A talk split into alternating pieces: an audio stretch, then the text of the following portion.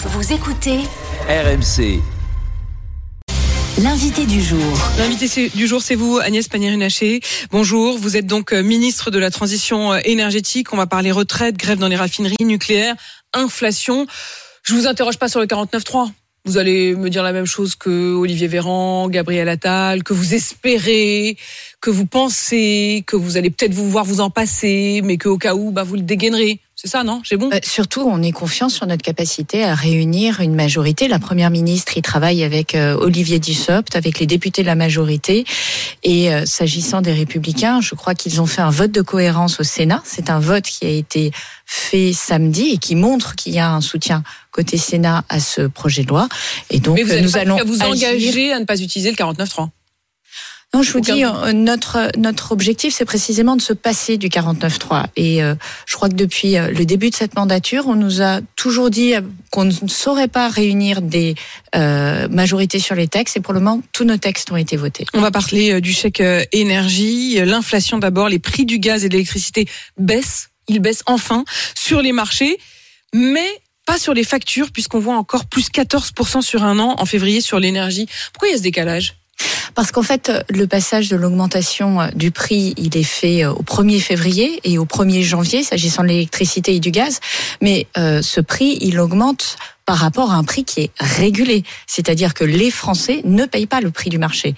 Il faut le répéter. Les ménages français, aujourd'hui, payent euh, le prix, l'un des prix les plus Là, bas. en l'occurrence, de c'est dommage. tout. On aimerait bien payer le prix du marché. Non. Le marché est faible. Non, le marché est toujours plus élevé que le prix que vous payez sur votre facture euh, en matière d'électricité. Même avec la baisse des même des avec la baisse. Et ça, c'est important de, de le dire parce que on laisse un petit peu, euh, euh, je dirais, dire des choses qui ne sont pas exactes. Alors allez-y, prenez le temps de Donc l'expliquer. je, je le dis, nous avons un tarif réglementé pour les ménages, pour les très petites entreprises, et ce tarif réglementé a augmenté de 4% l'année dernière, là où les factures étaient en train de s'envoler.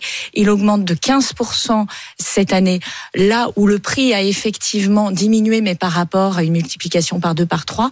Et donc nous restons euh, toujours dans des tarifs qui sont compétitifs. Je parle évidemment des ménages et des très petites entreprises. Les plus grosses entreprises sont plus exposées au prix du marché et elles, ce prix dépend de, du contrat qu'elles auront conclu. Je veux également préciser que nous avons mis en place beaucoup de mécanismes. Nous sommes le pays qui avons mis en place le plus de mécanismes d'amortissement des factures pour les entreprises qui sont exposées au prix du marché. Donc ça fonctionne aujourd'hui depuis euh, le mois de, de janvier. Alors je parle des consommations réalisées depuis de janvier, qui c'est donc les factures qui arrivent en février.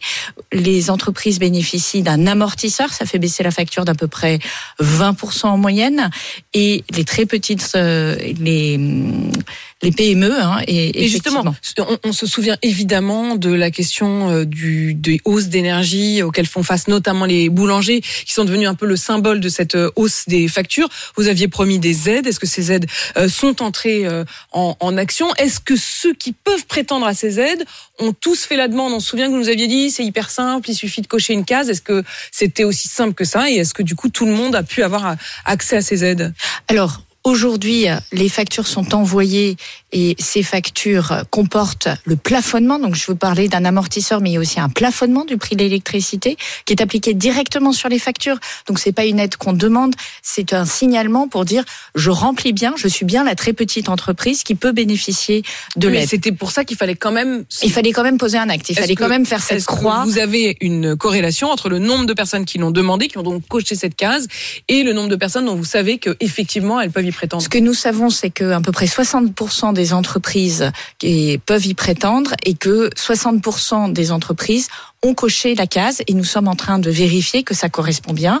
Et surtout, je le redis aux entreprises, même si elles n'ont pas fait cette démarche d'aller sur euh, euh, leur euh, euh, compte client sur le site euh, de leur fournisseur d'énergie, elles peuvent le faire maintenant et euh, sur leur facture de février, elles récupéreront euh, non seulement février, mais également janvier, c'est-à-dire elles bénéficieront d'un baisse du prix. Voilà. de, de cette baisse. C'est valable euh, à partir du 1er janvier, même si on se déclare avec un peu de retard, ce n'est pas un problème. Il n'est pas trop Et tard. il faut le faire. Il est n'est pas trop tard, le C'est le message que je vais leur passer. Agnès Pannier-Runacher, le chèque énergie 2023, il sera versé quand? Je, je, vous annonce sur ce plateau que le chèque énergie sera versé à partir du 21 avril. Il bénéficie à 5,8 millions de ménages et il euh, porte sur un montant qui va euh, de 48 à à peu près 200 euros suivant votre niveau de revenu. Et il sera donc versé. Il est automatique et on peut l'utiliser pour payer sa facture d'électricité, de gaz, euh, de bois, enfin toutes les énergies qui vous servent à vous chauffer. Et qui donc euh, seront euh, versées le, 21 avril, vous nous le dites ce matin.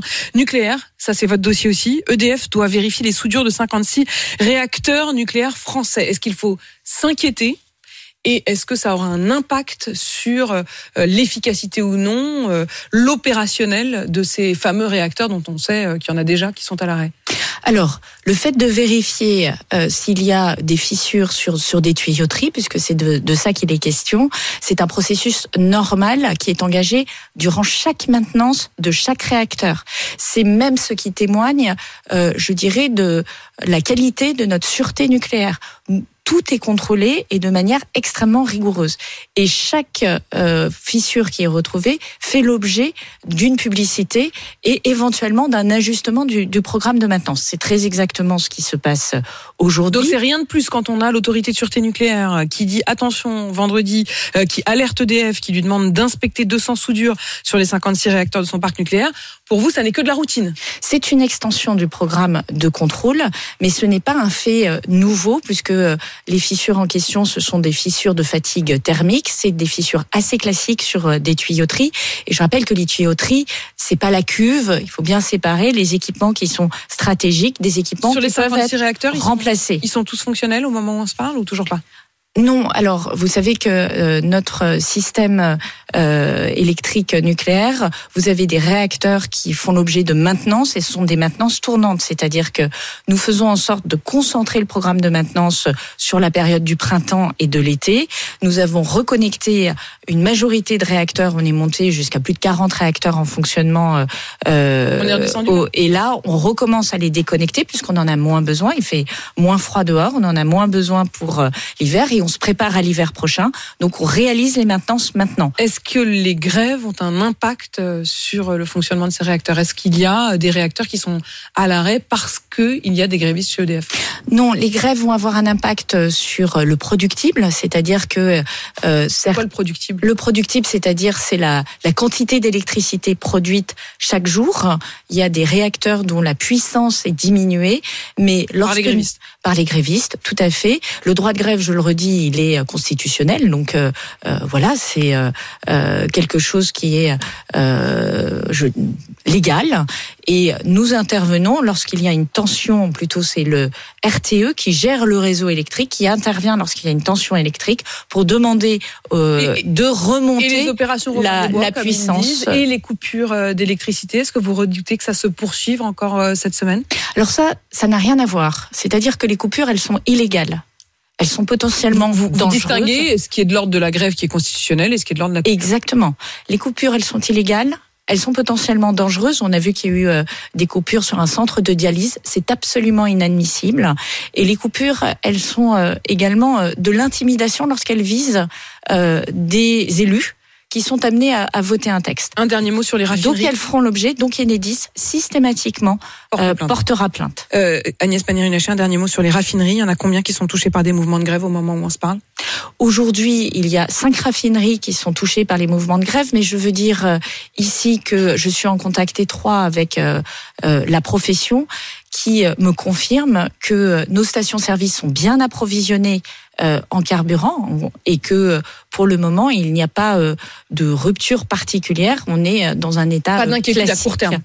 Euh, c'est ce que nous confirment les professionnels qui gèrent les stations-service et qui, euh, vous le savez, ont tiré des enseignements euh, de la précédente grève de manière à augmenter leur stock et à être plus efficaces dans le transport de carburant vers les stations-service. Merci Agnès Pannier-Runacher d'avoir donné toutes ces précisions ce matin sur RMC. Vous êtes la ministre de la Transition énergétique et donc je vous rappelle que si vous êtes bénéficiaire du chèque énergie, il sera donc versé si je le 21 le 21 avril, prochain sur vos à partir du 21 avril.